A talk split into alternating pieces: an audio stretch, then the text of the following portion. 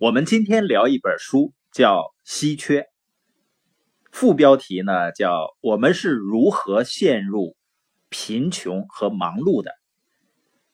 作者呢叫穆莱纳森，他是美国哈佛大学的一位经济学家。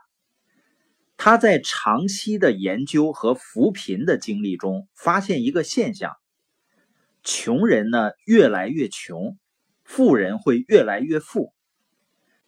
我们以前认为这种差距呢，是因为富人有多余的钱来投资，有能力给孩子提供更多的社会资源，所处的平台呀、人际资源呀、视野也不一样，可以利用的人力和物力资源也不一样，是因为种种外部原因导致了穷人更穷，富人更富。但是呢，作者不同意。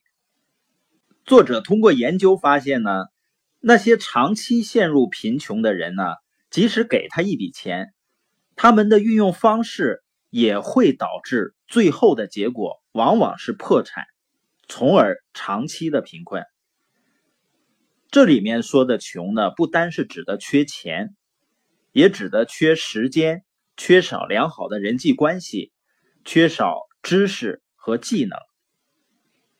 有的人是缺钱，有的人呢是缺时间和缺知识，就是对资源感觉到匮乏的状态，这些呢都可以叫穷。作者发现呢，长期的穷困会让人进入一种稀缺心态，这种稀缺心态才是导致穷人更穷的根本原因。你说我从小成长的家庭。经济压力很大，父母呢整天因为钱的事情没好好说过话，整天争吵，我怎么可能有富裕心态呢？所以呢，我们就要通过学习这本书去了解稀缺心态，然后去摆脱稀缺心态，摆脱贫穷，过上富裕的生活。那么，我们今天来看一下什么是稀缺。它究竟有什么危害？那这里说的稀缺呢，不是客观上的物质稀缺，说的是一种心态。比如说，一个工作马上呢到了截止日期了，会产生这种心态。比如下个月的房租要交了，但是你的钱还没凑够，越是赶着交房租呢，就越着急，就会四处筹钱。交房租的这个事儿呢，现在对你来说是最紧急的事情。那和这个事情相比呢，其他的事情全不重要了，这就进入了稀缺心态。再比如说呢，你周五就必须完成的工作任务，到周四呢还有很多，这个时候呢就会感觉心急火燎的，就开始全神贯注的工作，任何事儿呢都打扰不到你，因为这个时候完成任务。变成了最紧急的事儿，其他的事儿都和这个相比可以推掉。你会进入到一种全神贯注的状态，只关注手里的工作。这时候也进入了稀缺的状态。那你说这两个例子，感觉好像稀缺状态是好事儿啊，因为它可以让我们更有效的去完成任务。实际上呢，它确实有好处，它能带来呢专注的红利。就是在短时间内集中精力，爆发出高度的注意力，让我们高产出的工作。我们生活中都有类似的经验，就是时间越紧迫，你呢效率会越高。比如说呢，你接到一个电话，让你后天呢去参加一个免费的一周的旅行，那你几乎就会在今天和明天两天的时间呢。把你这一周要做的事情都去完成它，安排好，你会发现呢，效率会非常高。那这样的专注呢，虽然短期内会带来一定的好处，但是长时间如果处在这种稀缺状态，就不是什么好事了，因为它会把一个人拖向贫穷，进入一个匮乏的恶性循环。为什么呢？就是稀缺心态呢，会带来第一种效应，就叫管窥效应。管窥呢，就是通过管子去看只能看到一个管口的东西，你只能看到管子里面的东西，管子外面有什么你都看不到了。它是形容一个人目光短浅和狭窄。一旦我们面对稀缺心态呢，我们就更倾向于把注意力集中在最需要关注的事儿上。这样一来呢，我们往往会忽视那些真正重要的事情，那些能够把我们从贫困中拉出来的重要的事儿。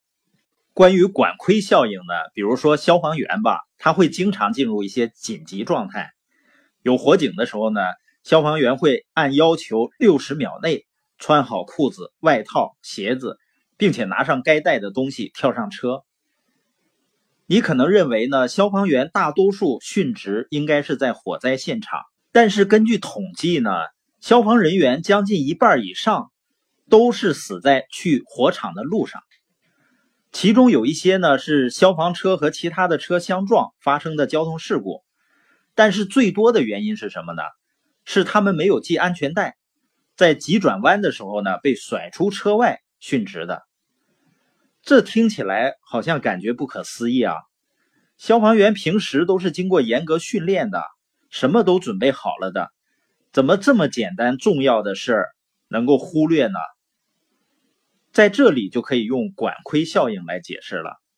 你看，他们接到火警的时候呢，就会进入到时间稀缺状态。他们要在很短的时间做好准备，并且在路上呢设定一些消防策略，研究火场的结构，要计算水龙头的数量、火势的大小，这些都会导致一些重要的但平常的事情被疏忽。管窥效应呢，会改变我们做出决策的方式。比如说，你平时早上可能习惯性的去跑跑步，但是呢，手头的活太紧，所以你就告诉自己少跑一两天也没什么影响。你发现大多数人之所以没有养成锻炼的习惯，就是由于他们让一些紧急的事儿替代了自己必须要做的重要的事情。虽然它短期看并不急，因为从长期来看。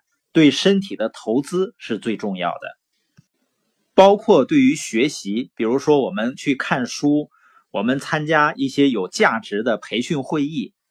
我发现呢，有些人竟说自己没有时间去学习，实际上不是他没有时间，而是一种时间稀缺的心态，让人们做出了一个损害长期价值的一个决定。再比如说呢，我们做个试验。现在呢，你可以想一想，除了牛奶之外，还有哪些白色的东西？你可以开动脑筋去想。那你能想出多少种呢？可能你都不会超过十种。